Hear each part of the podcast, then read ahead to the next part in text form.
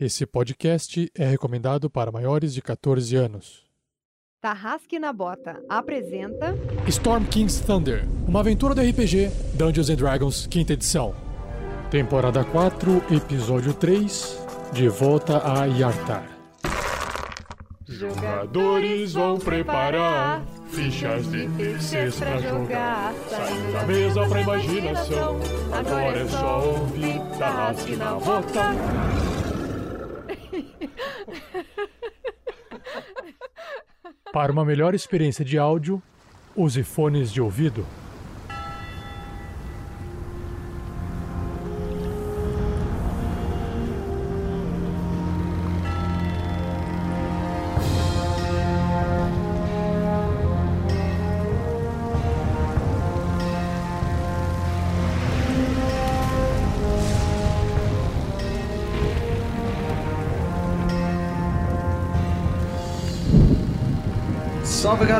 Fernando jogando com Grandorf, clérigo druida, mas mais importante de tudo isso, ah não, que nesse episódio espera que o, a fluidez gentil do plano de Marvelous de se disfarçar de um gigante amaldiçoado do gelo continue dando certo e tudo dê certo. Até a gente resolver esse problema. É isso que o Grandorf quer. Salve, salve galera, eu sou Thiago Santos e piloto ele, Magal Olho de Águia, mata a voz Velasquez, ele que é um humano, variante, pirata, ladino e ranger. E nesse episódio ele só quer que ninguém olhe atrás da porta. Fala galera, aqui quem fala é Vinícius Watzel e nesse episódio eu estou interpretando ele, Marvelous Watzel, um sugante de jogo, quer dizer, um Halfling Sorcerer, porque eu não gosto de falar feiticeiro, e que nesse episódio espero continuar é, de bem com os gigantes, meus amigos, e ver o que, que vai dar, né? Vamos ver. Oi, gente, aqui é a Shelly jogando com a Crisales, a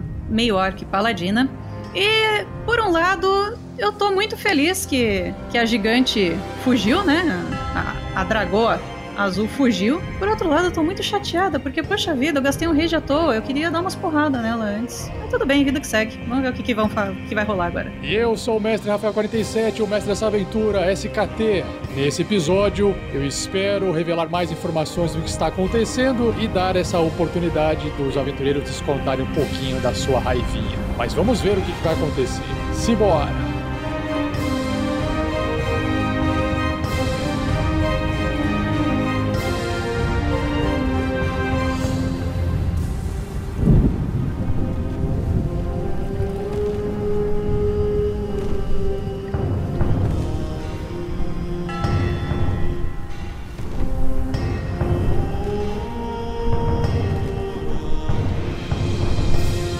Episódio só foi possível de ser editado graças às doações mensais de nossos padrinhos e madrinhas e às doações em lives. A vocês, o nosso muito obrigado.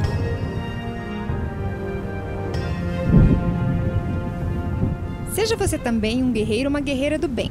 Para saber mais, acesse padrim.com.br barra rpgnext ou picpay.me barra rpgnext.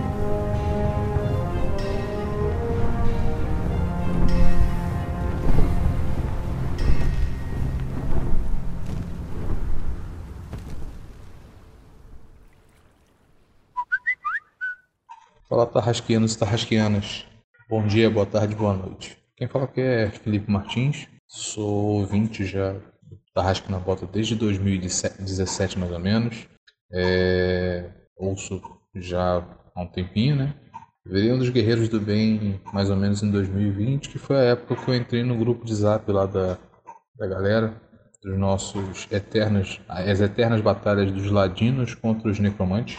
E determinado dia, Vitor, Vitor Carvalho, agora um dos, um dos participantes da equipe, ele estava preparando uma mesa para jogar, estava falando que queria criar algum jogo com pessoas que nunca tinham jogado.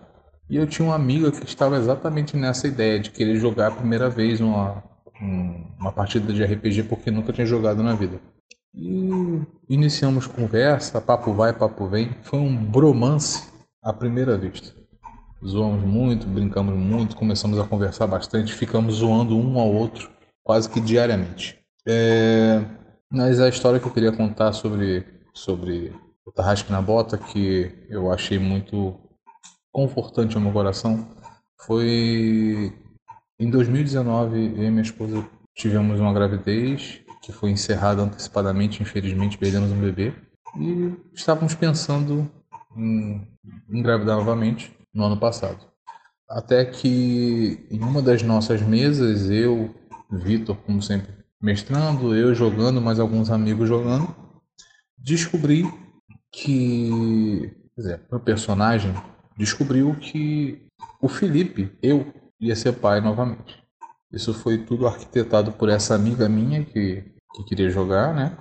Juntamente com a minha esposa e o Vitor. Os três juntos arquitetaram a situação em que o meu personagem, o Minduim Torrados, ele descobriu que o Felipe ia ser papai novamente. E, cara, é, é, são coisas que, que a amizade nos proporciona, mas não somente a amizade. A amizade ela foi proporcionada por conta desse grupo maravilhoso que eu faço parte. Fico muito feliz de tentar apoiar o máximo possível, tentar ajudar o máximo possível, tá? Queria mandar um abração para todo mundo e falar: se você ainda não apoia o Guerreiros do Bem, você ainda não consegue apoiar a equipe, eu recomendo que você faça isso quanto antes, porque às vezes um, há um pouco para a gente, às vezes é um pouco para a própria equipe dos Guerreiros do Bem. Do Guerreiros do Bem, não. A própria equipe do Tarrasque na Bota. Mas acaba sendo uma coisa maravilhosa para porque na ponta todo o valor que sobra ele é distribuído pela equipe Tarrasque na Bota para instituições que precisam. Então é isso aí. Tá? Um bom dia, uma boa tarde, uma boa noite a todos. Grande abraço.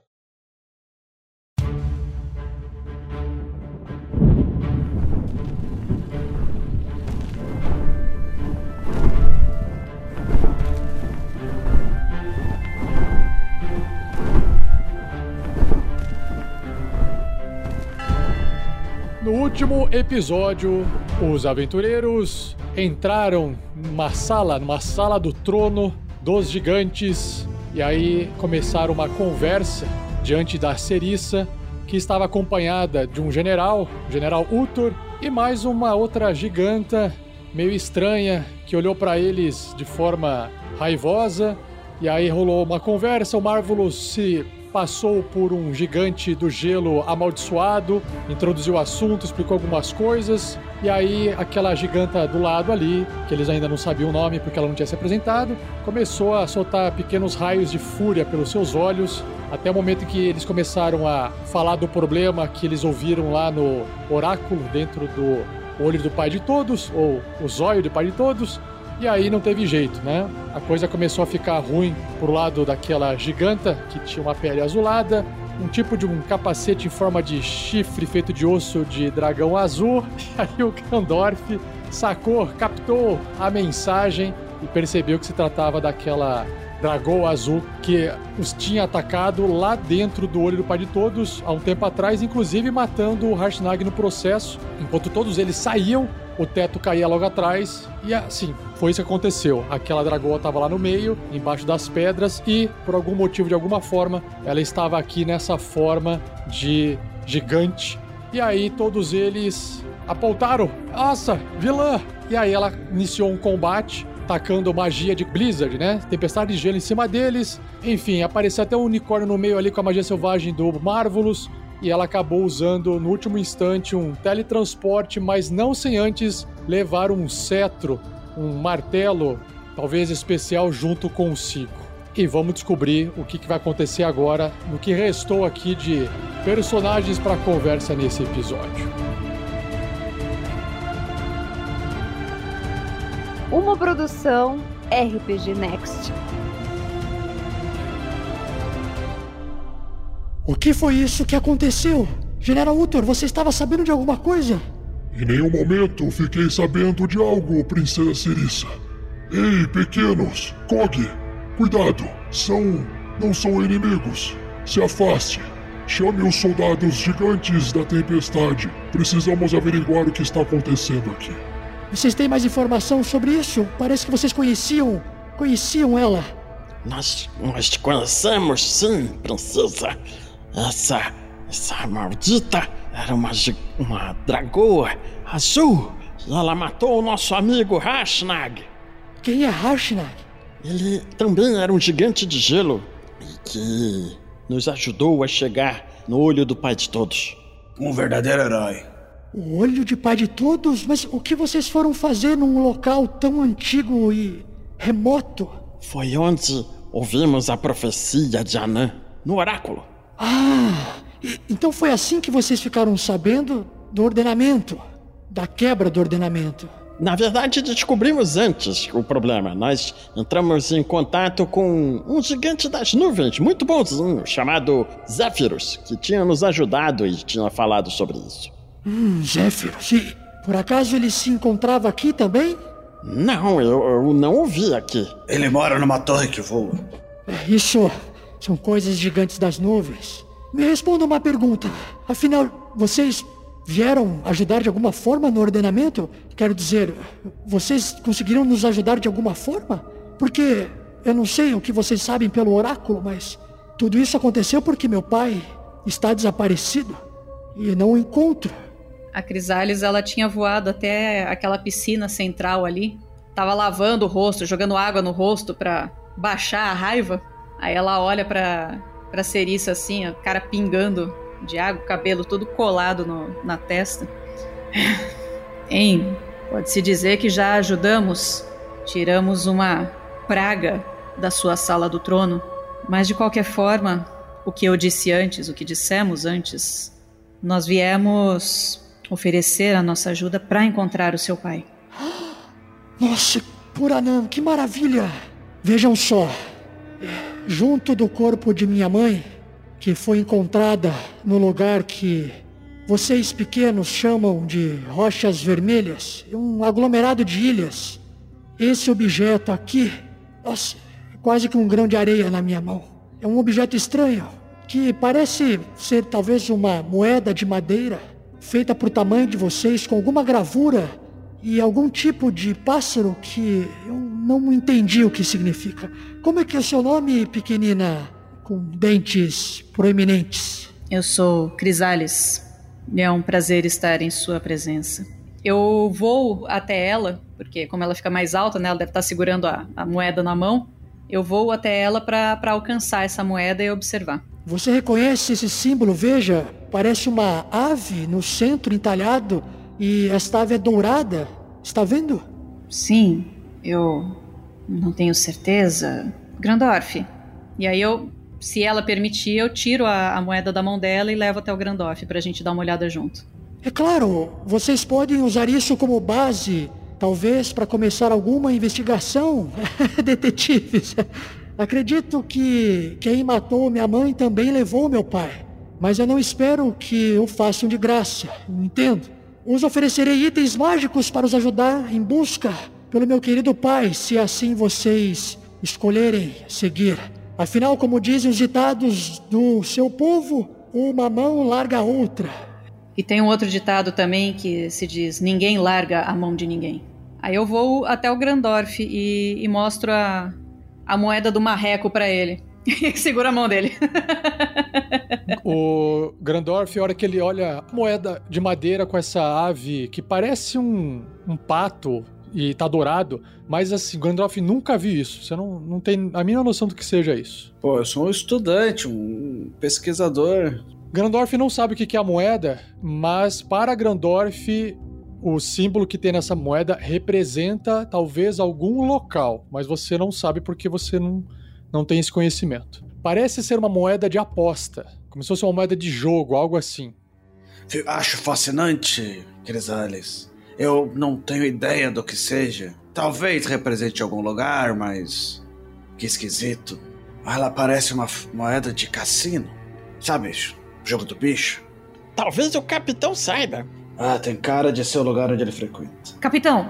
É, eu já, já virei assim procurando. Cadê? Cadê o capitão? Capitão! Ele tava ali atrás escutando, quando ele viu que tá, que tá tranquilo, ele tava escutando tudo que vocês estavam falando. Tá seguro agora?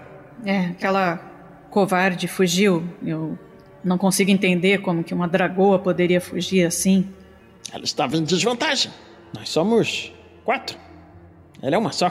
Até onde eu sei, dragões são muito poderosos É, mas gigantes também.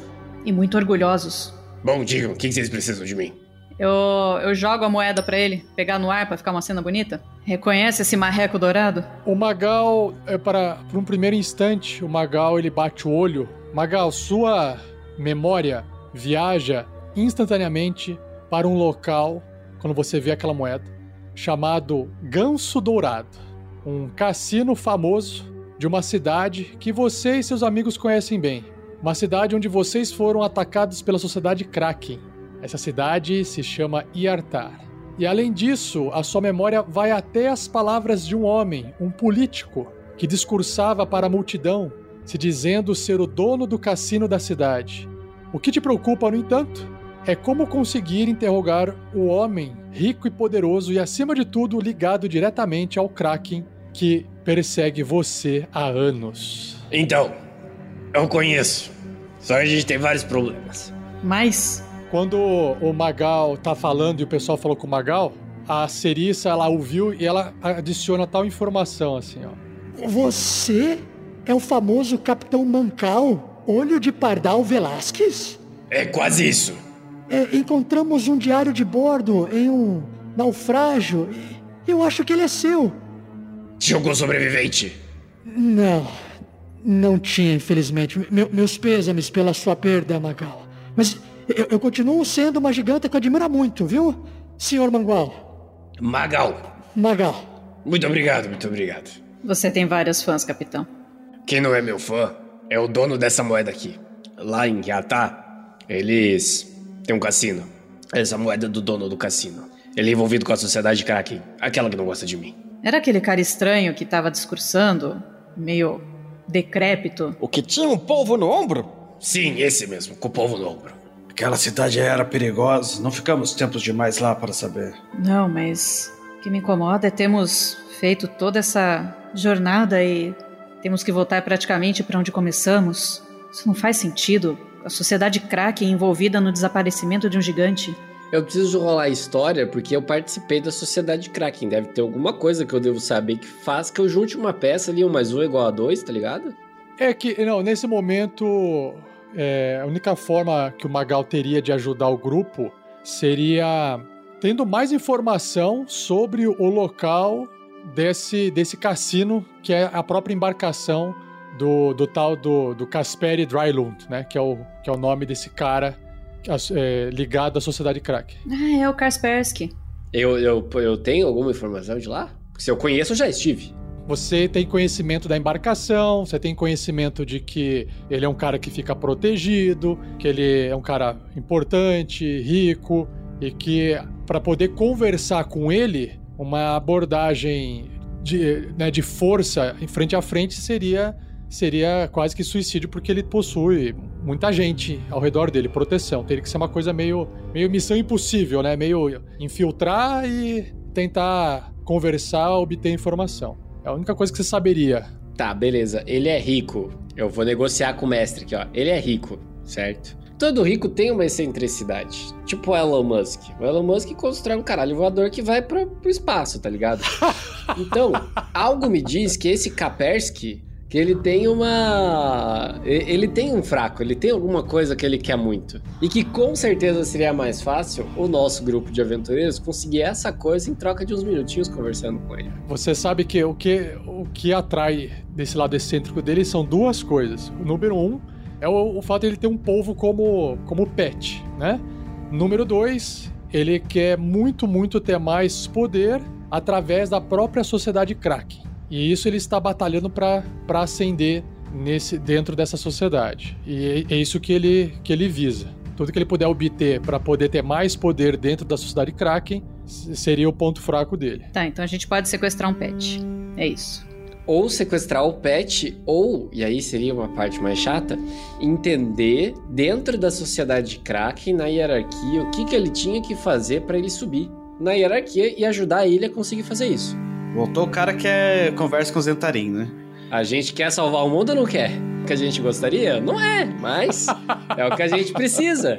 Capitão, o, o quanto você conhece esse homem? O, o que, o que ele ganharia desaparecendo com o Rei dos Gigantes? Eu não sei. Aí eu olho pros outros também e olho pra, pra Cerissa e pro. Esqueci o nome do outro gigante. O... Utor, Utor, Utor. Utor. Vocês fazem ideia? Já sei. Já sei. O nosso amigo polvudo, ele tem uma aspiração. Subir dentro da sociedade Kraken. Certamente foi alguma coisa que pediram para ele fazer. Ele não pode querer por si mesmo? Você acha que o Kraken tentou pegar o pai da Cerissa pra alguma coisa maligna? Não é o Kraken. É uma sociedade Kraken. Eles estão tentando despertar o Kraken. Então, mas eh, se é uma sociedade do Kraken, ele pode já ter despertado. A gente saberia. Da mesma forma que tentaram despertar Tiamat também. Estão tentando despertar todos os monstros? Não é possível. Eu espero que seja só uma coincidência. Será que é isso? Eu disse. Eu disse, Cerissa. A sua mãe estava brincando com coisas perigosas sem querer ofender vocês, pequenos, mas há muito, muito de vocês maléficos, capazes de planejar coisas que nós não somos capazes de prever.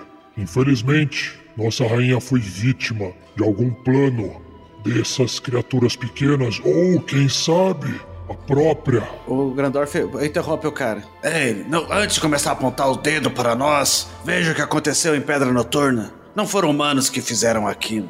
que aconteceu em Pedra Noturna?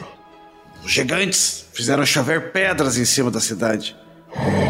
Destruíram e mataram pessoas. Com a quebra do ordenamento, muitas raças de gigantes, ainda mais aquelas malignas, devem ter começado a buscar poderio entre os seus lordes para se provar dignos de serem alguém ou um gigante capaz de ascender e dominar as outras raças. Exato. O que eu quero dizer aqui, senhor preconceituoso, é que a malignidade não é questão de raça, entendeu? É questão de índole. Não importa se você é grandão ou pequenininho. Então não venha apontar o dedo pra gente. Estamos atrás do que os gigantes fizeram há meses. Então, antes de começarmos a apontar dedos, é mais importante entender o que a sociedade crack quer, ganha com isso. E será que eles estão envolvidos com o Dux Alto? Porque era o Dux Alto é o cara que tem um titã, ele tem exército, ele tá bem preparado, sabe? Será que foram os gigantes do fogo? A gente já lidou com eles antes. Se acalme, general, se acalme.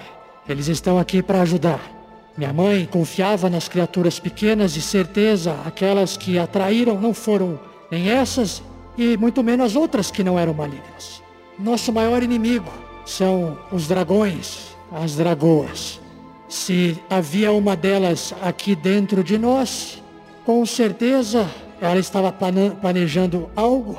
Se era poder, se era ordenamento, eu não sei. Ingrid em nenhum momento comentou conosco de que seria necessário ouvir os outros gigantes para assumir o ordenamento. Mas ela constantemente falava muito bem de nossas irmãs e eu me recordo que minutos antes do combate vocês estavam comentando sobre minhas irmãs.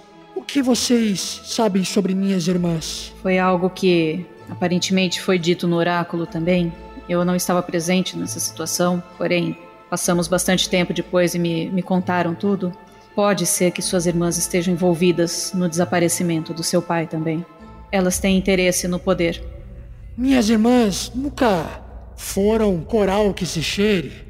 Eu talvez possa deixá-las reservadas um pouco, uma reserva domiciliar para interrogá-las melhor e realizar uma investigação mais aprofundada.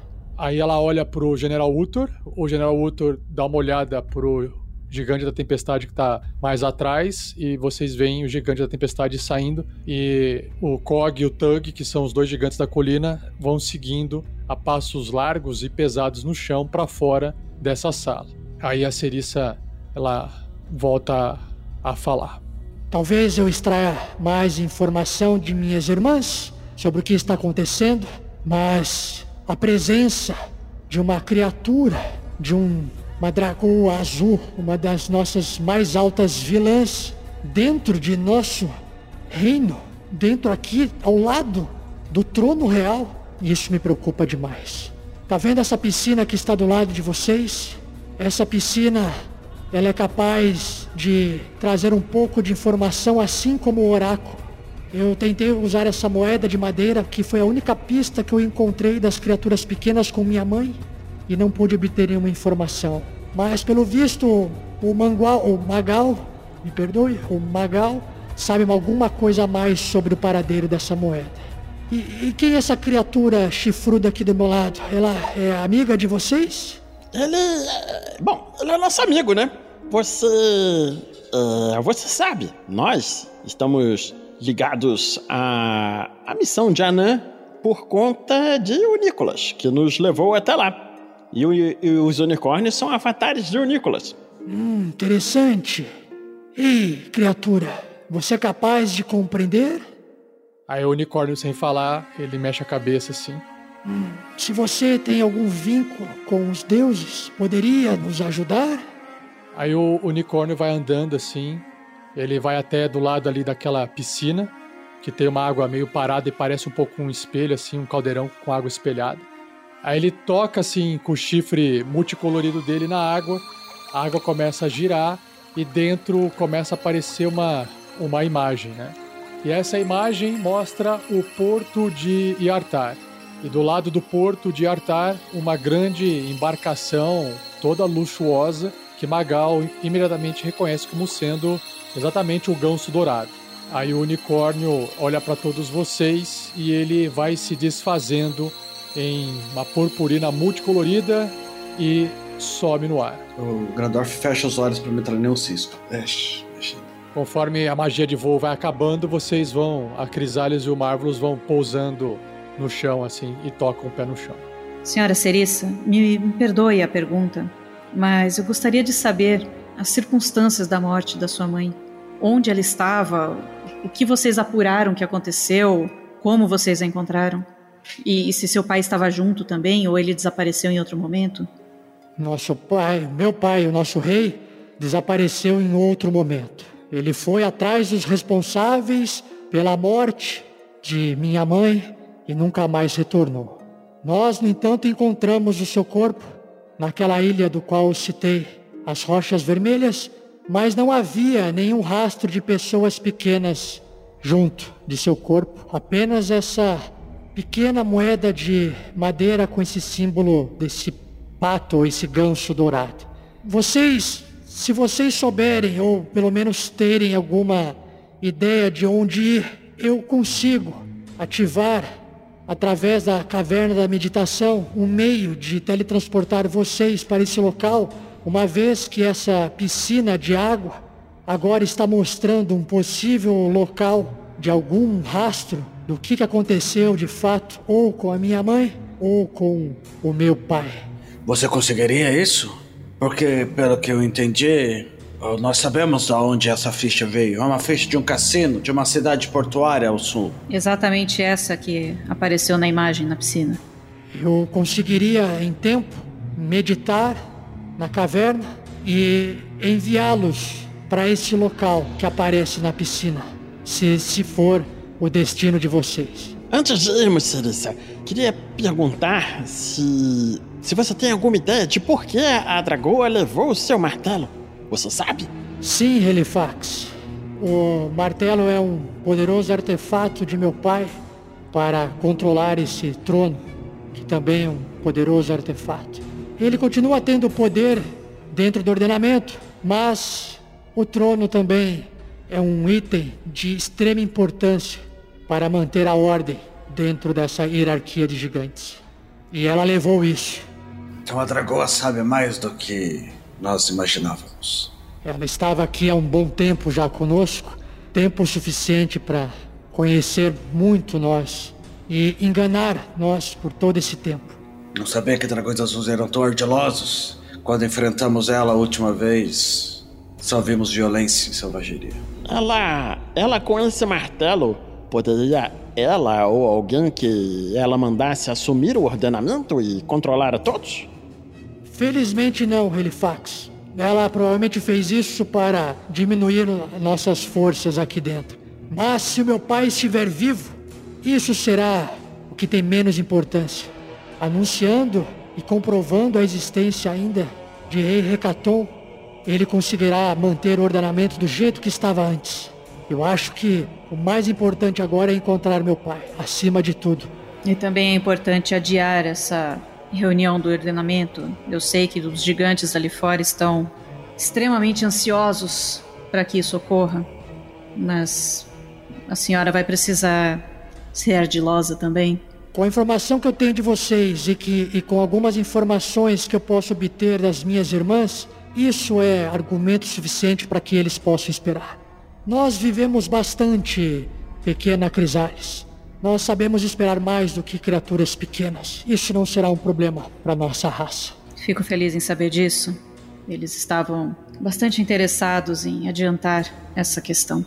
Mas eu fico, fico feliz em saber que ainda existe uma, uma hierarquia e um respeito a essa hierarquia aqui entre os gigantes.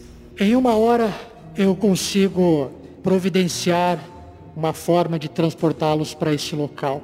Nessa uma hora, se vocês precisarem de alguma coisa, vocês podem pedir aqui para o General Uthor que ele irá providenciar a vocês. Se vocês estiverem cansados, nós temos locais para vocês descansarem. Se precisarem de comida, nós temos alimentos para poder sustentar vocês. E você tem o meu diário de bordo? Sim, está guardado na minha estante, meu quarto. Você já terminou de ler?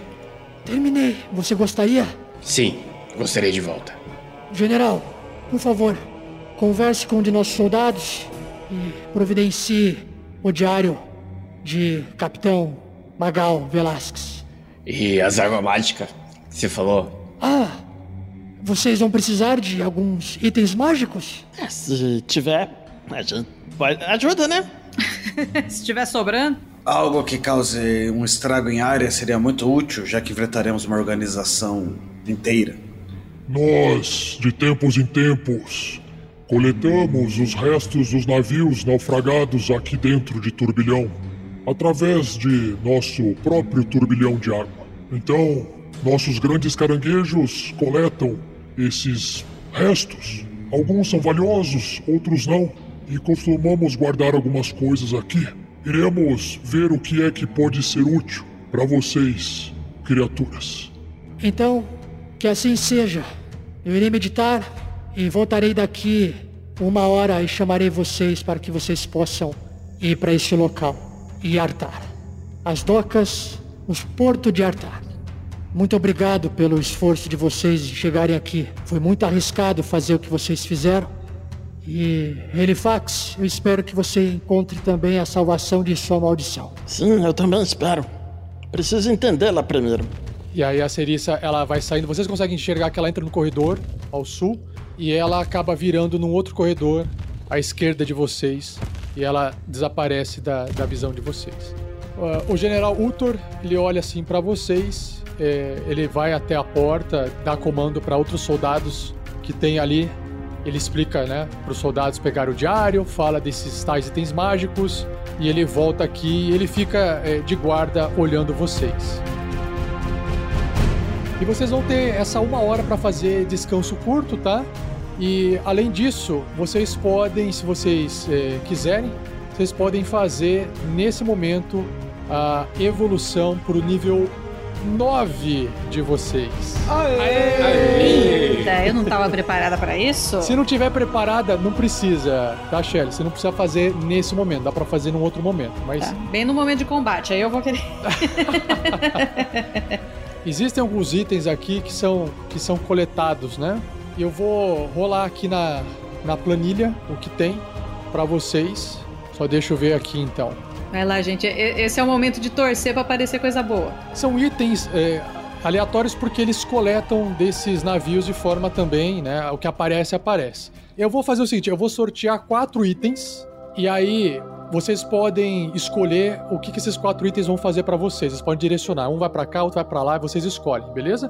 Pode ser que venha algum item é, melhorzinho, pode ser que venha um item piorzinho, né? Depende muito do sorteio. E pode ser que tenha algum item que não sirva para nada, mas aí acho que fica legal que faz parte do, do sorteio. Vai ser divertido. Então vamos lá. Primeiro sorteio do dia. E vai ser igual o bingo. Quem gritar primeiro pega o item. Exato. É um, é, é um. A lista, a tabela é grande, tá? Ela tem aqui 100 itens, então vamos ver o que, que vai sair aqui. O primeiro é, é, uma, é uma figura poderosa de, de poder. É uma figura de poder. Essa figura, ela pode ser um. Um grifo de bronze, uma, uma mosca de ébano, Um leão dourado. uma, uma cabra de marfim, Isso, um, um elefante de mármore. um dog. Um dog. Um cachorrinho de ônix. Um dog de ônix e uma coruja de ser- serpentine. Serpentine, eu não conheço esse. Eu acho, que é o, eu acho que é o tipo da coruja, né? É serpentina. É de carnaval. Coruja de carnaval. Coruja de carnaval. Essa figura de poder, ela tem, ela tem um poder específico. Ele só sorteou aqui. Deixa eu só dar uma. Essas figurinas basicamente te transformam no bichinho. Não, não, é pelo que eu entendi, você joga é, figura no lugar e ela vira o, o bicho no lugar. Ah, tipo Pokémon. Isso, tipo Pokémon. é. Ela é tua aliada, entende a tua língua, obedece teus comandos. É um pet, é um pet. Um stone é uma pedrinha.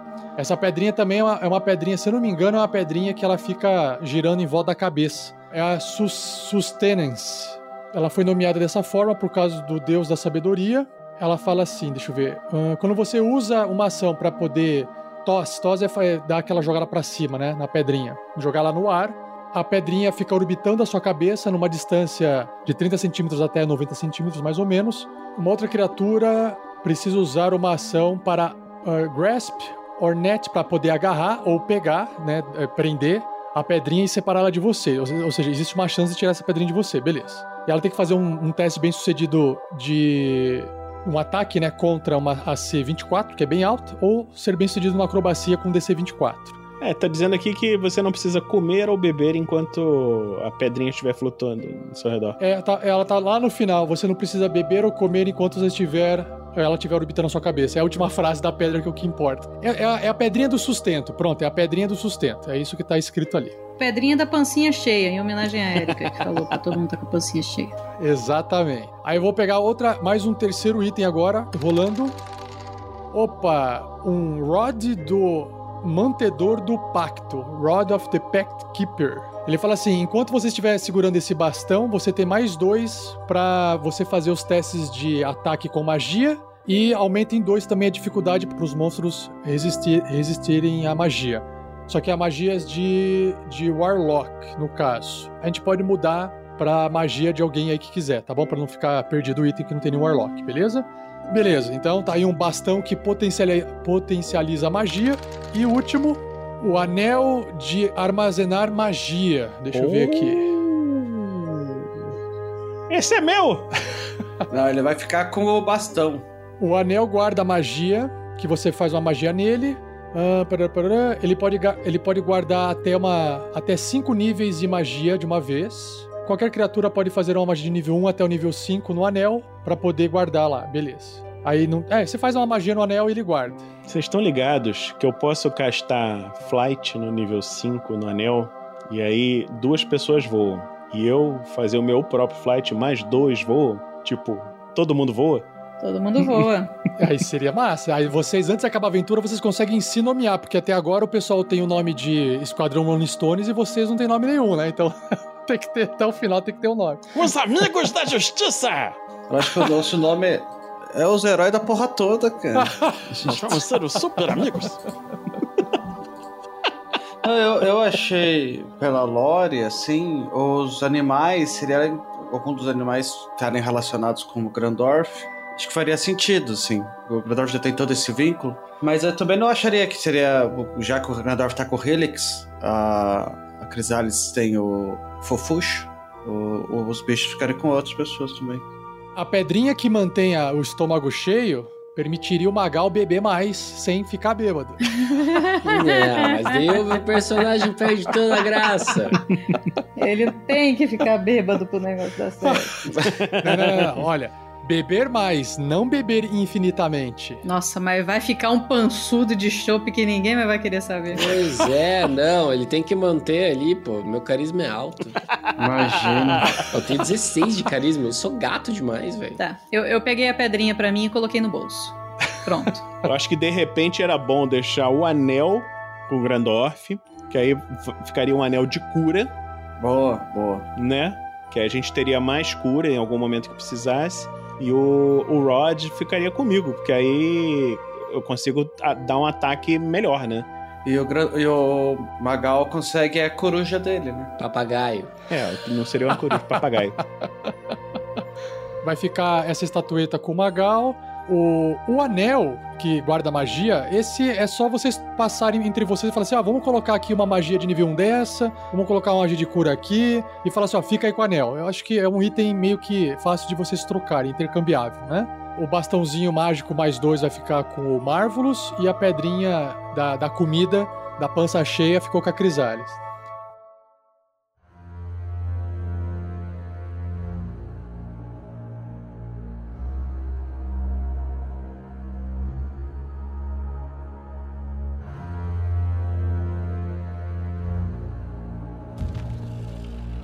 Passam-se ali uma hora, a Cerissa volta e ela fala a vocês. Pequeninos, amigos, consegui me concentrar e há um portal esperando vocês na caverna da meditação.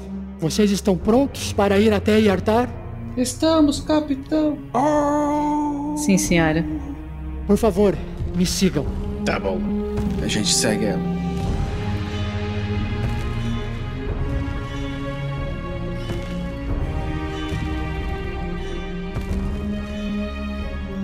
Assim que vocês fecharem os olhos e se concentrarem no local que vocês querem ir, vocês serão levados para lá. Crisales, Magal, Helifax, esse gatinho pequenininho, bonitinho, todos vocês vão para lá. Helix, iremos viajar de portal de novo. Se prepare, meu amigo. Tem que tomar alguma coisa pra dar uma calibrada. Eu acho que o, que o teletransporte já embrulha bastante o, o nosso estômago. Se vocês, eu espero que vocês encontrem meu pai vivo. E olha, fique com esse meu anel. Pera aí, o anel é muito grande. É, fique com esse fio de cabelo meu. Vou fazer aqui um nozinho de um jeito que eu brincava de fazer quando era pequena com ele. Ele vai se lembrar. Mostrem para ele. Quando ele ver esse fio de cabelo, ele saberá que vocês estiveram na minha presença, que vocês são amigos. Para voltarmos, podemos usar a concha de teletransporte? Ah, sim, Helifax. Toda vez que vocês usarem a concha de teletransporte, vocês voltarão para aqueles aquela runa amarela no andar inferior de turbilhão. Então, pequeninos, eu desejo a vocês uma boa viagem. Que Anã os conduza em segurança. Iremos precisar, muito grato. Obrigada. Obrigado!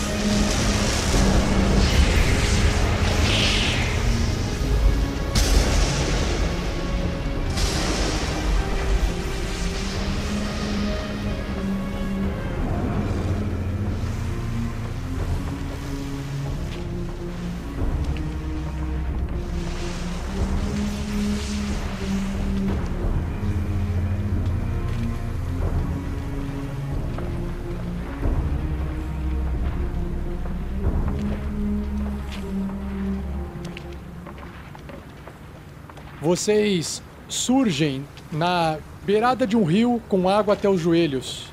Ao fundo, uma grande muralha de uma cidade familiar a todos vocês. Se trata de Iartar, a cidade onde se encontra o Cassino Ganso Dourado, um local onde os ricos fazem apostas e os pobres arriscam tudo o que têm. A gente foi pro fundo do oceano e eu não me molhei tanto quanto me molhei aqui. Troca. Vou saindo da água. Minhas meias. Magal, você se lembra muito bem de que o Ganso Dourado se encontra dentro da grande embarcação, a embarcação chamada a Grande Dama. Um local que te dá calafrios só de pensar em chegar próximo, pois é lá que reside um dos mais altos membros da sociedade Kraken, Kasperi Drylund, e o seu povo de estimação. Após algumas perguntas e investigações com a população local, vocês descobrem que estivadores vêm e vão com alimentos e outros suprimentos ao longo do dia. Observados de perto pela tripulação do Convés, vocês sabem que é durante o dia que vários trabalhadores temporários iniciam seu turno no navio para que tudo fique pronto de noite para receber os clientes. Então, no início da noite, dezenas de cidadãos se dirigem até o deck onde se encontra a Grande Dama, esse grande navio. Para que possam entrar e acessar o cassino Ganso Dourado. Durante o embarque, há uma rígida revista e ninguém é permitido entrar armado ou armadurado. E qualquer um que insiste em entrar dessa forma é rigidamente afastado. Apesar de raro, vocês ouviram dizer que os poucos que tentaram forçar a entrada no navio armados chegaram até serem atacados tanto pela segurança do empreendimento quanto por alguns guardas da cidade que patrulham o local. Inclusive, quando um insistente bem resistente quase conseguiu entrar, ele foi afastado brutalmente por uma mulher de olhos puxados e cabelo liso e preto, conjuradora de serpentes mágicas. Após o embarque, vocês sabem que o navio parte pelo rio de Sarim e ele só retorna na manhã do dia seguinte, quando todos os clientes desembarcam. Muitos deles embriagados, outros com um largo sorriso no rosto e por fim aqueles com cara de derrotados. Além de tudo isso, vocês também descobriram que o Kasperi Drylund nunca deixa sua embarcação, como se a Grande Dama fosse a sua casa permanente. Então, vocês se encontram no deck diante da Grande Dama, né, já está escurecendo e uma fila de clientes está se formando ali para entrar no navio Claro que não antes de passar pela revista. Lembrando que é, vocês ficaram observando isso por um tempo, então se vocês quiserem deixar mais alguns dias passarem para visitar lojas de armas ou armaduras, mercadores, vocês têm liberdade de aproveitar a cidade da forma que vocês quiserem antes de fazer qualquer tipo de abordagem, tá? Magal vai aproveitar a cidade. Qual que é o nome do cara que a gente foi visitar que os Antarins, os, os Antarins não, que o, a sociedade Kraken destruiu a casa dele. Era o mago, aquele mago maluco. Porque a gente tem amigos na cidade. Aquele amigo mago lá, o maluco, ele era, ele não era da sociedade Kraken, né? Ele era da. Não, mas ele não era, é, mas é, é assim, eu quero, eu, a sociedade Kraken destruiu o lugar dele caçando a gente. Exatamente, isso. Arpistas. E tem a mocinha que veio atrás do Magal porque ela era apaixonada no Magal, da letra que ele estava sendo caçado. Isso, exatamente. E... Duas coisas. Ei, gente, primeira coisa, vamos sair daqui. Aqui a gente tá muita bandeira. Precisamos de duas coisas. O Magal pega o cantilzinho dele, dá-lhe aquela bebedicada. primeira delas é achar um lugar pra gente ficar. A segunda delas, eu tenho que achar aquela bela donzela. Tenho certeza que ela vai nos ajudar. Ah, que tinha bigode? Não, a outra. E, e a terceira coisa, a gente precisa ir atrás daquele mago. Lembra, Marvelous? Ele pode nos ajudar. Sim, sim. É, é interessante falarmos com ele, até porque pode ser que ele consiga, se nós descobrirmos aonde que o rei Hecatão está, pode ser que ele consiga nos teletransportar para lá. E não precisemos andar muitos, muitos e muitos dias aqui nesse continente gigante. Não, eu acho que. Uh, uh, eu tava pensando em ele botar, achar um jeito de colocar a gente dentro do barco. Também é uma boa ideia. Pode ser também. Lembrando, capitão, que eu posso ficar invisível, ou posso fazer um de nós ficar invisível. E podemos simplesmente deixar com essa pessoa todas as armas, todos os equipamentos. Com esse anel, podem duas pessoas ficar invisíveis. É verdade. Mas estava pensando, onde será que está o rei gigante? Será que ele está aprisionado por magia? Será que ele está preso em algum lugar? Será que ele está por aqui? Será que ele foi aprisionado na figura de um Halfling? Hum. eu, eu sou o pai da Cerissa? É possível. Eu não sei. Oh, não! Minha filha, eu vou ter que voltar para lá agora. Eu pego a runda de teletransporte. A concha de teletransporte. A, a Crisale só cruza o braço e fica assistindo. Como é que faz pra voltar? Você só vai conseguir voltar amanhã, Marvelous. Droga, está gasto. O Magal tomou mais um pouquinho da birita que vai ficar engraçado agora. Bom, acho que devemos dar uma conversada na cidade. Pelo menos conseguir informações, alguns mantimentos. Que vocês podem fazer nesse momento é, vocês podem sim é, visitar a cidade, vocês podem, sei lá, loja de equipamentos se vocês quiserem, tem ali um mercador de ferramentas se precisar, tem loja de armas e armaduras se precisar, ou até de outros veículos se precisar. E fora isso, vocês receberam todas as informações. Eu já passei todas as informações para simular essa busca, essa conversa que vocês fizeram. Se foi através do Mago, do Mago Colbas, se foi através do, da mocinha que o Magal ficava, não tem problema. O fato é, não tem mais informação. Acho que a gente já passou tipo um ou dois dias aqui. já rolou tudo isso. A gente encontrou um lugar para ficar, a gente já fez a pesquisa de, de campo, a gente já tá sabendo de tudo. Pô, mas nenhum deles consegue botar a gente pra dentro? Não, já perguntamos e não vai rolar. Que amigo bosta que o Magal tem também, hein? Vou te falar, viu? Por que, que não entramos pela porta da frente? Ah, acho que nós podemos entrar, mas da última vez que estávamos aqui, eu não me lembro muito bem, mas parece que o Magal tá na lista negra desse Kaspersky, não tava? Tô, não tenho dúvida. Mas agora tem uma coisa que eu não tinha na época. O Magal vai, obviamente, se disfarçar. Podemos deixar Magal e Marvelous invisíveis com os nossos equipamentos? E nos encontramos no banheiro do segundo andar. O que vocês acham disso? Vou continuar disfarçado. Não, sem problema, mas Precisamos descobrir por que, que esse cara está envolvido com o sequestro. se é que ele realmente está envolvido com o sequestro, Bom, o cassino dele tem alguma coisa a ver com isso. Só iremos descobrir lá dentro. Acho que é para lá que devemos ir agora. É, ô Rafael, então a gente faz o seguinte: nesses dias que a gente ficou aí na cidade, é, preparou uma magia de invisibilidade lá no anel. A invisibilidade é só no nível 4. Ela, eu não posso castar ela em nível mais alto, não. Não faz diferença. É, então é só uma pessoa mesmo. é só uma pessoa. O voo é que eu posso fazer dois voarem. Ah, tá, ok. E invisibilidade dura um minuto também, né, Vinícius? Um minuto, um minuto. O, o Marvelous tá eternamente azul, né? É, continua azul. Isso não, não passa. Só se fizerem uma magia de remoção de maldição. Marvelous, você prefere entrar invisível? Você não precisa, necessariamente. Você pode entrar com a gente e aí você não gasta slot de magia. É, que vocês acham que quem precisa ficar invisível é só o capitão? Ele entra invisível com todos os itens. Ele é rápido, é o mais rápido de nós. Agora que o Grilo não está mais com a gente. Saudades, Grilo. Não tem muito tempo pra, pra entrar correndo. Eu acho que o capitão é o melhor pra isso. E aí poupamos magia. Tudo bem. O Magal vai se disfarçar. E como eu tô com tempo, eu quero, pô, caprichar, tá ligado? Tá, beleza. Eu vou ajudar. Não, de- descreva, por favor. Eu quero saber o que, que vai acontecer com o Magal. Não, o Magal tá por ali, ele vai comprar umas, umas roupas assim mais sociais, entendeu? Porque afinal de contas Isso é, ele. isso é Deception? Não, não, ele só, eu só vou pedir pra ele rolar o Deception quando ele tiver que usar o de- a enganação. Agora não, agora ele só tá se vestindo. Não, mas pra fazer o disfarce não tem que rolar nada? Não. Mas na hora de eu usar, eu vou ter 85 mil bônus, porque eu tô levando aqui ontem, eu tô dois dias caçando roupa, fazendo a barba, parando o cabelo. Magal vai deixar o seu chapéu, inclusive, dentro da Bag of Holds, não vai usar o chapéu, vai pentear os seus cabelos louros, é, é, fazer a barba, deixar a barba alinhadinha, vai comprar umas roupinhas assim mais elegantes que ele nunca usaria pra poder entrar e se disfarçar no meio das pessoas. A Crisales olha assim. Não sei. ela sai andando, balançando a cabeça negativamente. Que isso? É o É... imediato mingau. Não, precisamos achar um nome que não seja de, de, de marinha.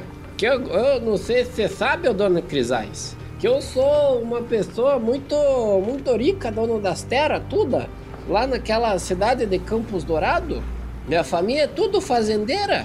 E eu gostei muito da sua cidade. Ai, aquela cidade. Marvelous, ainda sou eu. Aquele lugar é horrível. O quê? Quem é você? Você pegou o capitão? Sou eu, Marvelous. Tô disfarçado pra entrar no navio. Nossa, capitão, você está muito bem. Qual é o seu nome aqui? Pra eu não confundir e chamá-lo de capitão. Primeira coisa, ó. Como assim você tá muito bem? Eu sempre tô muito bem. Tá? É verdade. A segunda coisa, a gente precisa achar o nome mesmo, Marvel. Você que gostou daquela cidade lá, qual seria o nome assim que as pessoas iam acreditar que era daquela cidade lá? Ah, arbustos? Não. Arbustos era uma árvore. Ah, Tião. Acho que é Tonho. Tião. Ti- Tião. Ti- ti- Tião é ótimo. Tião ótimo! Tião É um ótimo. excelente Tião ótimo. Senhor ótimo. Tião ótimo! Senhor Seu ótimo! nome é ótimo. Ótimo, Tião. Que nem nome indiano. Tião, ótimo Tião, né? Ai, a Crisales está se divertindo tanto que ela tá até bebendo a- uma garrafa de vinho. Que ela pegou do Magal, que agora o Magal não bebe. Irra! Aliás, Tião ótimo, Tião não bebe. Então ela tá bebendo por ele.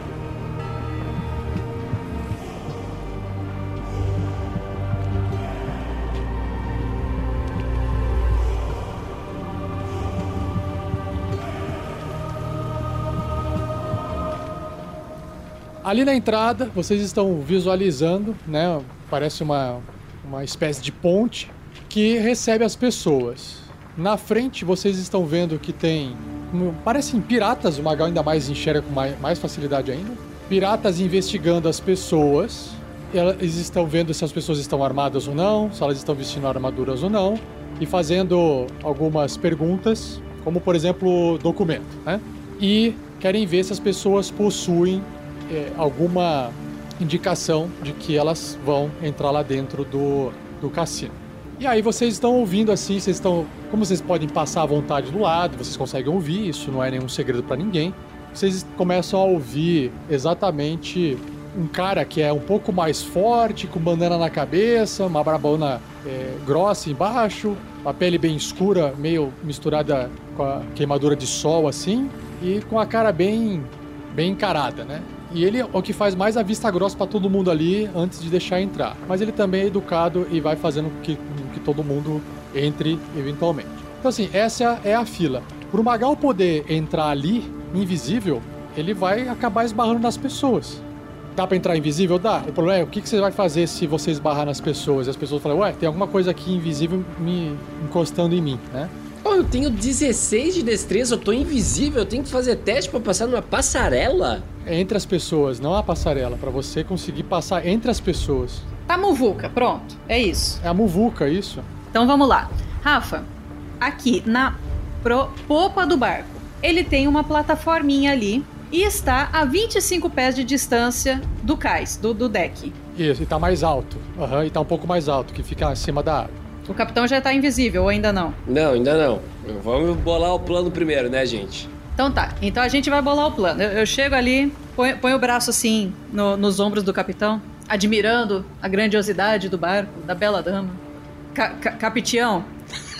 É, Capitão, cara, que maravilhoso! Gostei, gostei, capitão, gostei. Porra, por que, que eu não pensei nisso, cara? Gostei, gostei. Pode usar, não cobro royalties. É, aí eu tô apontando assim, né? Conversando com ele, apontando pro barco.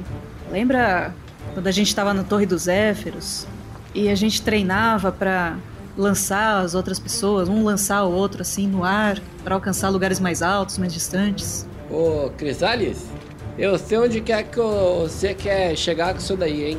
Mas eu acho que se for assim, a gente tem que mudar o plano. Não necessariamente. Porque é mais fácil arremessar o Marvelous. O Marvelous pode ir até voando, isso aí não seria problema. Não, você pode. Você pode. Você pode ficar pequenininho, capitão. Não, não, não, não quero suas magias, não. Mas, go- e voando é uma boa. Ó, fica invisível, o Marvelous me voa, eu já espero vocês lá com todas as nossas coisas. Pode ser, mas eu posso te arremessar aqui também. Fazer só uma. Exato. Ele fica invisível com o anel. E eu lanço aqui. Voa, gaivota! Eu estarei lançando na- nada no ar, eu apenas estarei jogando meus braços pra cima. Pra quem estiver passando. Como é que você vai saber que eu tô chegando e não vou abraçar você com os braços? Capitão, você não estará incorpóreo. Apenas invisível. Ela vai te jogar daqui, da onde a gente tá, pra você pular lá no barco. Daqui. Eu simplesmente dou um pezinho. Quando eu sinto o peso do seu pé nas minhas mãos, eu lanço você. Não tem como errar. Crisales, considere esse o plano de despedida. que é muito maluco. Não vai dar certo. E a Crisales dá um gole no vinho. O Magal tomou o negocinho, porque se ele não conseguir chegar e cair na água, ele vai ter a desculpa de que ele estava embriagado. Eu acho que daria certo e você, a partir dali daquela plataforma, pode entrar com segurança no barco tranquilamente, escalar a parede. Você é bom nisso. Quando o Magal faz uma, ele faz um- uma corrida inicial para pular, a distância que você cobre, ela aumenta em um número de pés iguais ao modificador da sua destreza, que é mais 3. Mas com a ajuda da Crisales você consegue fazer um salto com vantagem, que é o que a Crisales está propondo para você. Fazer, ela vai te ajudar a saltar. É, ela, né? Evidente que o pessoal pode até olhar estranhar uma pessoa fazendo uns movimentos estranhos, mas não vão ver ninguém. E o Magal consegue chegar ali invisível naquela borda, é, passando num teste com dificuldade baixa de atletismo salto, tá? Só se falhar mesmo aí cai. O salto que você vai dar, ele é um atletismo, ele não é uma acrobacia, tá? Mas uma vez que você chega ali, você consegue se pendurar e escalar. Ah, o que vocês têm que se lembrar é o seguinte: aqui na fila, as pessoas estão sendo é, investigadas se elas possuem armas e armaduras. E então, O Magal vai entrar invisível exatamente por isso. Vai estar tudo na bolsinha dele. o que, que significa tudo? Todas as armas e todas as armaduras lá dentro? Isso. É. Uhum. Eu virei um peão de carga. Talvez a Jurubeba tenha aqui nas costas dele, porque eu acho que a, a Bag of Holding ela tem um limite de, Tamanho. de tamanho. Tá, aí nós temos um problemão. Hum. Qual que é o tamanho da tua jurubeba? Ela tem. Ela é mais alta do que a própria Crisales. Tem, tem o quê? Uns 2 metros, 2 metros e 20. Não, cabe sim, cabe sim, é, Shelly. Cabe a Jurubeba dentro da sacolinha. Ela é funda lá dentro. É, tinha, tinha uma história que, que tinha uma limitação de, de tamanho, aí eu não tenho certeza. Bom, mas se o Magal levar nas costas e ele tiver invisível, a arma tá invisível. Então ele. Mas aí ele tem- só tem que depois esconder essa arma lá dentro, né? Até aqui tá plausível, beleza? E aí, se o Magal entrar dessa forma, Crisales, Grandorf e Marvelous entram pela fila. É isso ou não? Sim, com passaporte de vacinação e tudo na mão. Máscara, distanciamento de 2 metros. roupas, roupas de cidadão comum, sem, sem armadura, né? A armadura vai estar com o Magal. Vocês não acham que o azul chama muita atenção, não? Ó, a cidade preconceituosa era Campos Dourados. A gente tá indo pra um cassino que vai sair à noite pro mar aberto. Gente, ali é ninguém de ninguém. Escolha sua roupa mais colorida, Marvelous. Eu, eu- eu fui comprar uma roupa colorida. Eu comprei um, um chapelão tipo o Capitão Gancho, aquele de pirata, assim, com uma pena gigante, assim. que merda. Você acha que eu vou chamar atenção? Não muito, então eu vou colocar um chapéu maior que eu. Ah, então é o seguinte, antes de vocês colocarem o plano de vocês em execução, vocês têm, né, então uma chance de fazer qualquer outra coisa na cidade que vocês queiram, não tem problema. Se vocês quiserem, se não, a gente, a gente segue adiante aqui. Eu quero comprar essa. uma roupa bufante aí. Ok, beleza. A Magal comprou roupa também. É. Gente, eu acho. Seria interessante a gente comprar umas comidinhas também aí, né? A gente não sabe se a gente vai voltar pra cá. Tá bom. Talvez a gente roube esse navio. A gente nem sabe se a gente vai sobreviver. O, o Grandorf, vendo a situação toda ali, ele pergunta: Havia uma loja de embarcações na cidade, não havia? Será que não deveríamos ter pego algum bote para um plano de fuga? Não, a pessoa vai ter que ficar lá fora. A gente tem o plano de fuga, o Grandorf. É as. Os negocinhos da concha pra voltar pra casa dos pais do, dos filhos do Marvelous. Bom, então vamos seguir a fila, vamos jogar o grande. Uma, uma- Ah, tem al- al- algum item mágico maravilhoso aí na cidade? Não, itens mágicos são raríssimos de serem encontrados à venda, né? São coisas assim que quando a pessoa tem, ela não vai vender se não for por alguma, algum favor, alguma coisa assim. Difícil o pessoal vender assim, ah, tá aqui, é, custa aqui 50 mais de ouro, né? Poções, esse tipo de coisa, pode ter. Poções de cura, esse tipo de coisa é mais fácil de encontrar. É, lembrando que eu ainda tô com aquele Maguera, né? Na bolsa. Nossa. Ô Rafa, você tem poção, poção de veneno? Poção da verdade? Você consegue, como você é ladino e você tem as manhas de ir nos, nos becos aí, pegar as paradas com a sua ladinagem, tem veneno de Draw, aquele elfo negro. A criatura que tiver contato com esse veneno tem que fazer um teste de constituição com dificuldade 13 ou ficar envenenada por uma hora. E se ela falhar por 5 ou mais nesse teste, ela fica inconsciente enquanto estiver envenenada. Ficar envenenada é, um- é uma condição, né? A criatura ela acorda dessa inconsciência se ela sofrer dano ou se outra criatura usar uma, uma, uma ação para acordar ela. Então, nesse caso, esse veneno de, de Draw é um veneno que deixa só a criatura envenenada. Envenenada significa que ela faz os testes com desvantagem, basicamente, tá? Ela fica de fato, tipo, é igual, sei lá, encher a cara absurdamente, é isso. Tá, não vai matar ela. Ah, não. Ah, O veneno enfraquece, né? O que mata é você. Pô, Tipo, coloquei o veneno na adaga, é a adaga que vai matar. Esse O que veneno. mata é o amor, todo mundo sabe disso. Esse veneno aqui, esse veneno custa 200 moedas de ouro, tá? Pô, mas como assim veneno não mata? Não tem veneno letal? Calma, tem um veneno que você encontra numa loja mais escondida ainda, mais profundamente ainda, que é um veneno de verme púrpura. Esse veneno que você encontra foi extraído de um verme púrpura e provavelmente muitas pessoas morreram, pelo menos o cara que conta a história pra você, ele joga essa pra você. Muitas pessoas morreram pra conseguir esse veneno. A criatura que tiver suje... né, tiver em contato com esse veneno, se ela não passar num teste de constituição com dificuldade 19, ela toma 12d6 dano de veneno. Ou metade se ela passar nesse teste. Só que esse veneno custa 2 mil moedas de ouro. Tá, ela tem que ingerir esse veneno. 12d6, não, ela não precisa ingerir. Você pode, é, você tem que ferir ela. Então, se você passar na adaga e é, fizer um ataque, ou se você colocar no copo e ela tomar, entrou na corrente sanguínea, ela se ferrou. Quantas doses tem? O- é um uso só, uso único. Uma dose de 72 de dano. Não, mas assim, a pessoa tomar é bastante. Se eu lhe dar uma lambidinha ali na minha. Numa flecha. É é, então, se você colocar numa flecha, é, o frasco ele é pequenininho. Basta você colocar ali aquela, a- aquela gotinha ali, acabou o frasco e disparou a flecha, o veneno ele vai inteiro.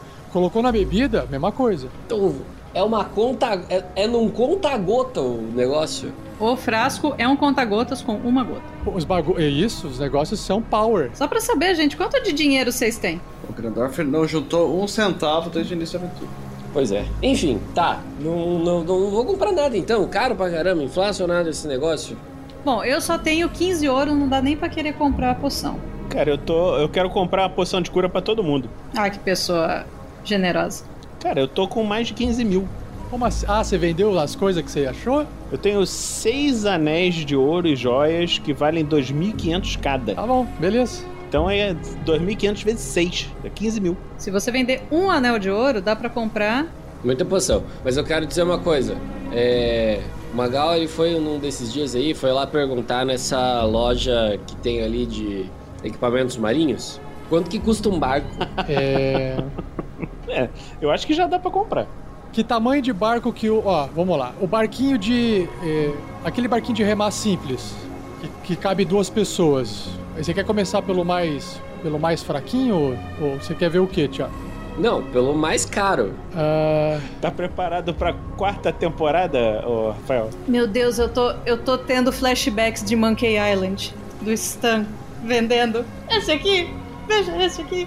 Uma banheira furada. 10 mil, um, 10 mil ouros, uma, um, um navio, um veleiro, e um warship, um navio de guerra, 25 mil. Um long ship também é, é 10 mil. Ô, acabou a aventura, galera. O Magal. Tchau! o capitão vira. Eu vou atrás do grilo. Não, porque. Ficamos só nós três. Eu pensei melhor do que isso. Mas tá. quanto maior o barco, maior a tripulação necessária para poder controlar esse barco. Não adianta você comprar um barco, você vai ficar só numa banheira gigante boiando lá no mar. É por isso que eu tô numa cidade portuária que o próprio mestre falou que vai um monte de estivador trabalhar no barco. Que é um lugar melhor pra comprar um barco do que este lugar. Só que aí você tem que contratar o trabalho da galera, da, da tripulação, por dia para poder conseguir sustentar um barco. É igual, falando em Ferrari, é igual ter Ferrari. Você tem que pagar IPVA e pôr gasolina. Não adianta você só ter a Ferrari. Mas aí você tem um, um sparring leader que faz a gente derrubar esse outro navio aí. Pô, é Zentarim, tá ligado? Tá com o anel do Zentarim. Onde é que eu escrevi os meus negócios? Onde é que eu tenho dinheiro aqui? Cadê? Deve estar no journal. Ou você colocou no journal o dinheiro que você achou durante a aventura, ou no inventário se você colocou em moedas. De dinheiro você tem 817 moedas de ouro. No Journal, 120 de cobre, 45 de prata, 6 pedras de 100 peças, que vale 100 peças de ouro cada. Tem o loot do Cave da Quimera, que eu não sei se esse daqui ou é outro. 7 gemas preciosas, 9 diamantes. Putz, não dá, falta um pouquinho ainda. Tá. Nossa, vocês deram muita sorte agora. Porque o Magal, eu acredito que o Marvelous ia dar todas as coisas dele e não ia dar bobeira de entrar com 5 anéis que custam 2.500 no bolso pra ser revistado. Ele ia dar tudo pro Magal. O Magal ia virar invisível e ia, ó, se pirulitar. Mas beleza.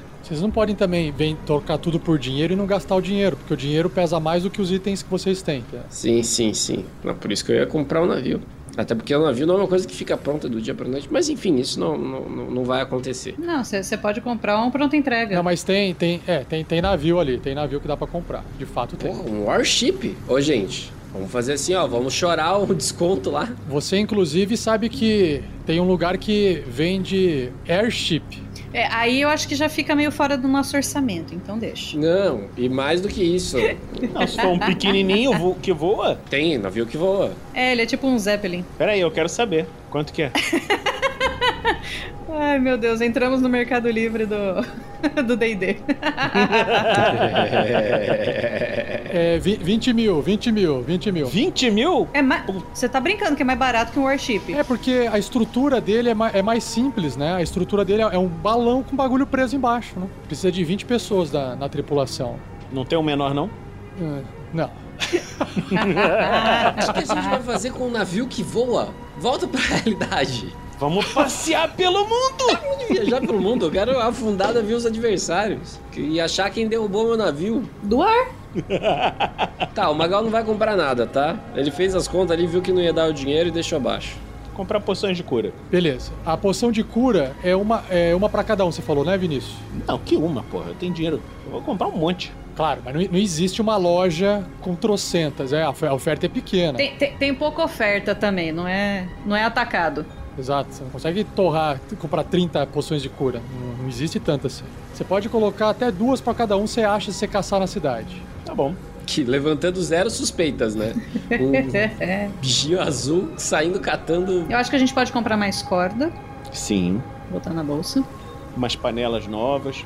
Açafrão. Açafrão. Então a gente deixa aí engatilhado o plano de vocês entrarem na fila sem armaduras e sem armas, enquanto o Magal, com a ajuda da Crisales, vai dar um salto em direção ao navio para poder subir naquela passarela que tem ali mais ao alto. Uma vez ele alcançando, subir para ele é moleza, né? Ele tem uma habilidade de subir muito rápido, invisível ainda. Puxa, ninguém vai, né? Então vai estar super tranquilo. Bom, pessoal, então é isso e aguardem o próximo episódio para a gente descobrir como é que vai se desenrolar essa treta em alto mar.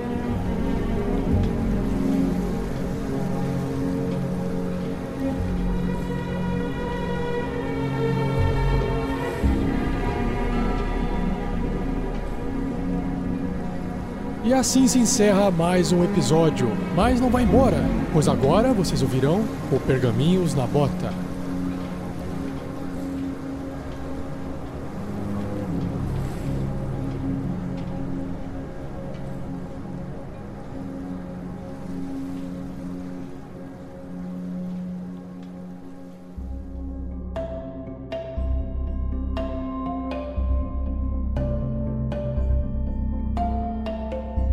Sejam bem-vindos ao terceiro Pergaminhos na Bota da quarta temporada da SKT. Nós temos aqui aquelas mensagens que o pessoal deixou no YouTube com mais um, depois que a partida, a transmissão ao vivo é encerrada. E aí eu sorteei quatro comentários e o primeiro foi do Cadu, que escreveu mais um pro Marvelous pelo plano mais estranhamente bem elaborado. KKKKK. E aí o Vinícius acumulando os seus bonuzinhos. Perfeito. Bom, mais um bônus. E o próximo winner foi Wes Maffesoni, com o comentário mais um para o gigante de gelo, Halfling, Meio Demônio e Sorcerer do grupo. Isso aí! De todas as coisas que passaram pela minha cabeça, fingir ser um gigante amaldiçoado nem de longe foi uma delas. É, verdade, mas é uma coisa legal, né? Não passou pela cabeça de ninguém, né? Na real.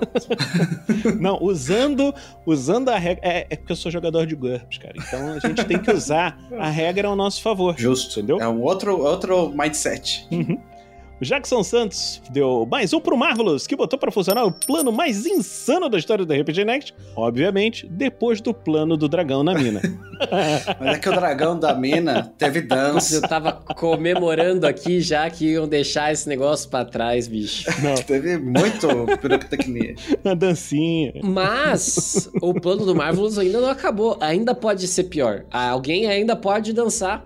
Figurativa ou literalmente. Justo. N- não cantemos vitória antes do tempo. Exatamente. O último, então, é Josué Carvalho, que mandou mais um para o mestre anão, clérigo, druida e fisionomista Grandorf, por reconhecer o dragão em pele de gigante. Valeu, Josué! Valeu, Josué. Mas não fui eu que reconheci, não, né?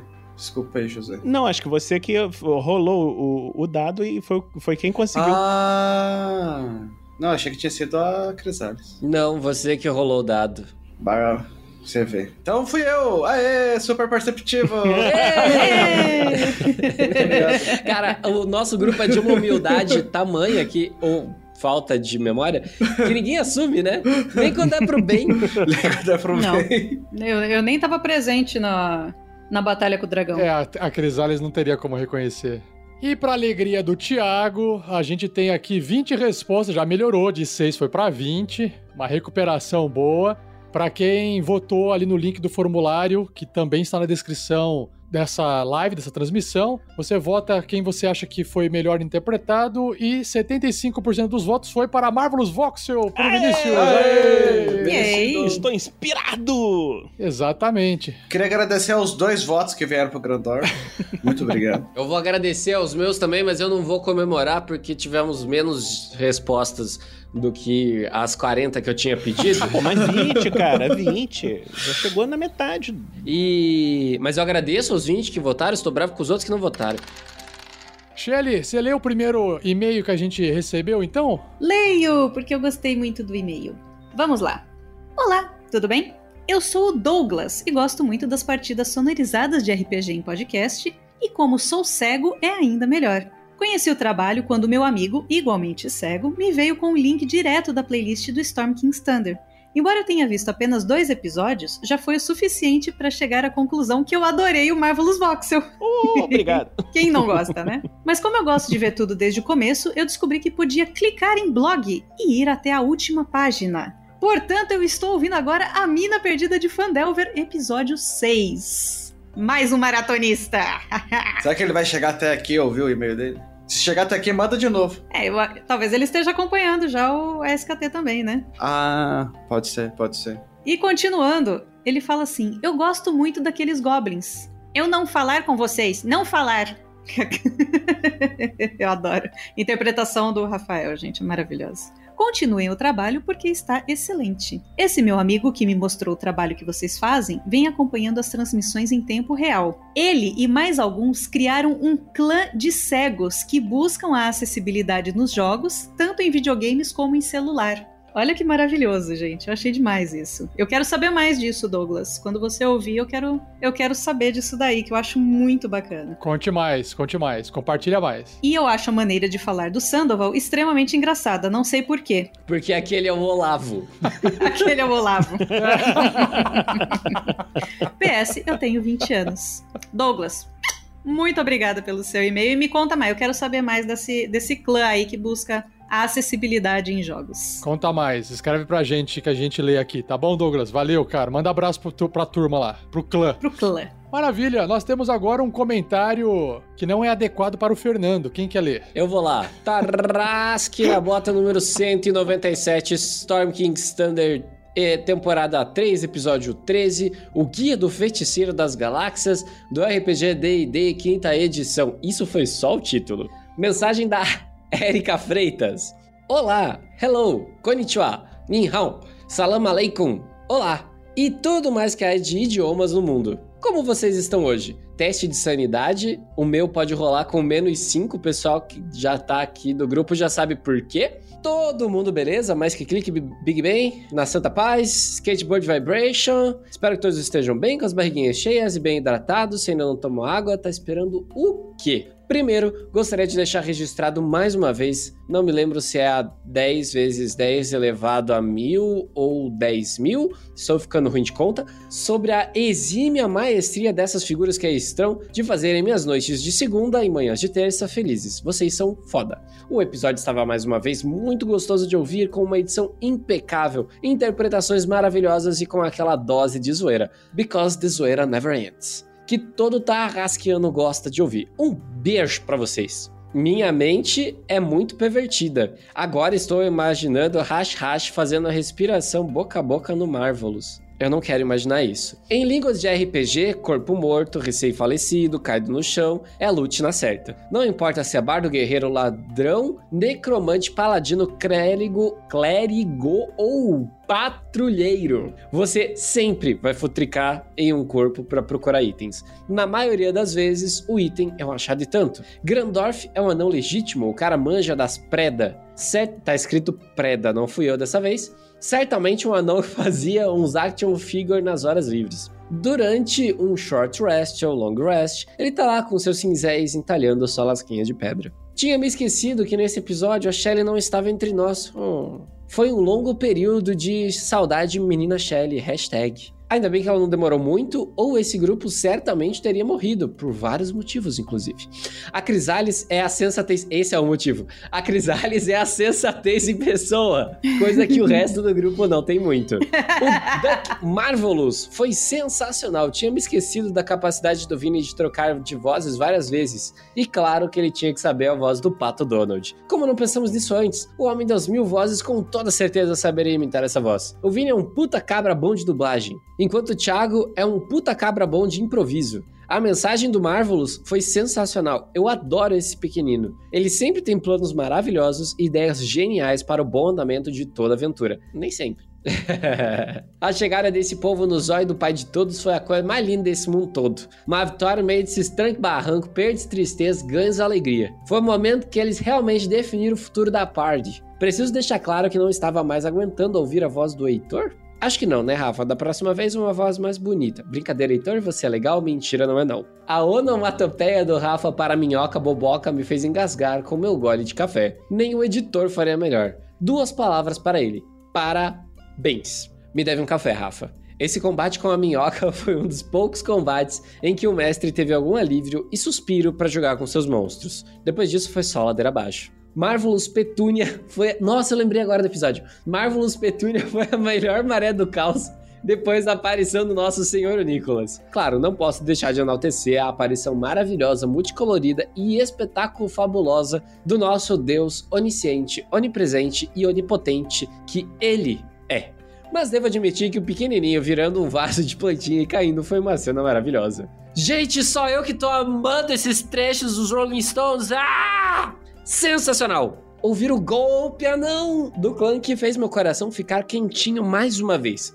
Eu comecei a ouvir Tarrasque na Bota pela mina perdida de Fandelver e voltar às origens faz a gente ficar muito feliz. Obrigado por isso. Um beijo pra vocês e até a próxima, pessoal da Erika Feitas. Beijo, Erika. Beijo, Erika. Valeu. Voltando com os e-mails longos, aí tô resgatando, resgatando da temporada passada. E olha só, eu trouxe também um comentário aqui pro Fernando, adequado para o Fernando. Vai lá, Fernando. Olha lá. Olha, do Tarrasque na Bota 56. Tarrasque na Bota 56. Do Fiasco, episódio 1, Bounty Hunters. Criando a trama do Nathan Fontes. Ele disse: Sabia que existe uma teoria que a explosão de um vulcão chamado Toba quase extinguiu a humanidade em 70, 80 mil anos? Tremam diante do poder de Toba.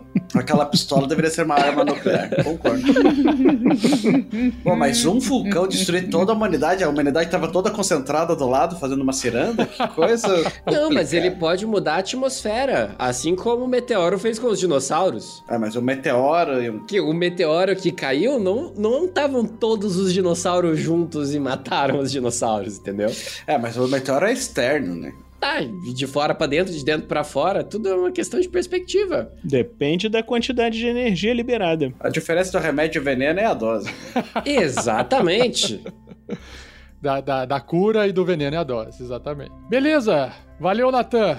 Mensagens curtas de um passado não muito distante. É isso. Agora, artes dos fãs, chegou a vez de Grandorf, olha só.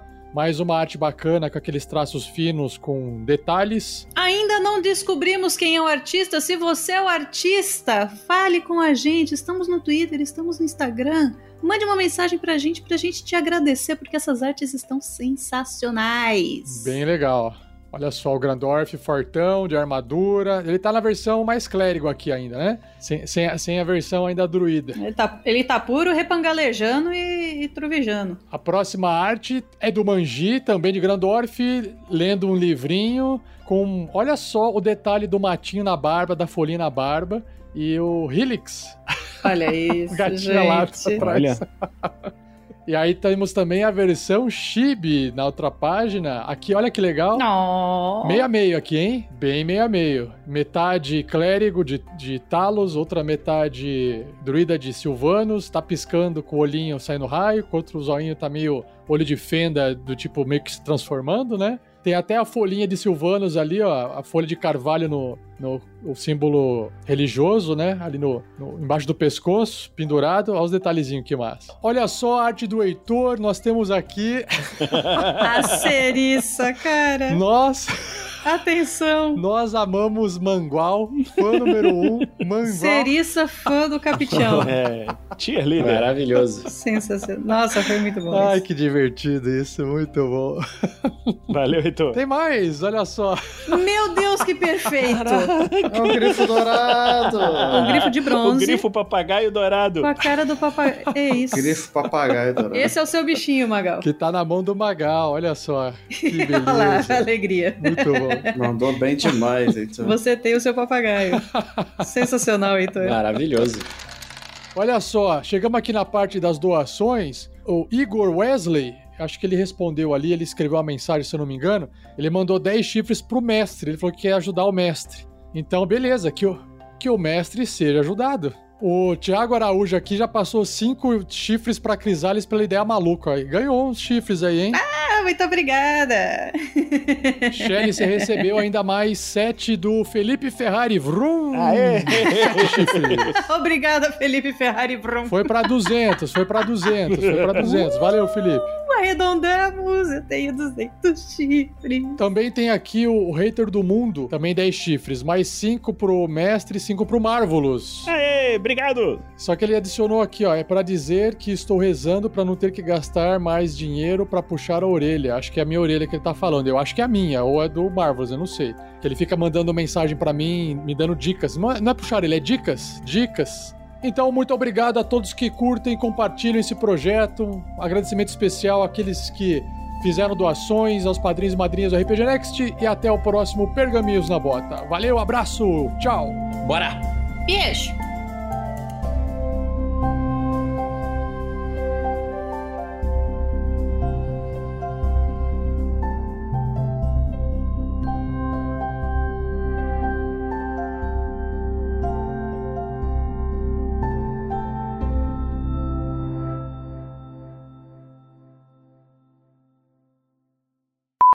Aí, assim, nesse caso, aí vocês podem, tipo, escolher o item e aí depois eu passo pra vocês e tá tudo certo.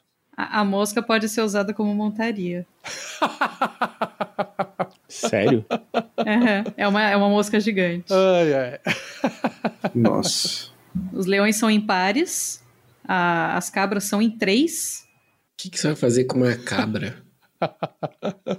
A gente não pode trocar, botar um papagaio, porque eu queria um papagaio. Que papagaio! O, o seu, o seu arqui-inimigo tem um polvo no ombro e você quer uma coisa tão básica como um papagaio.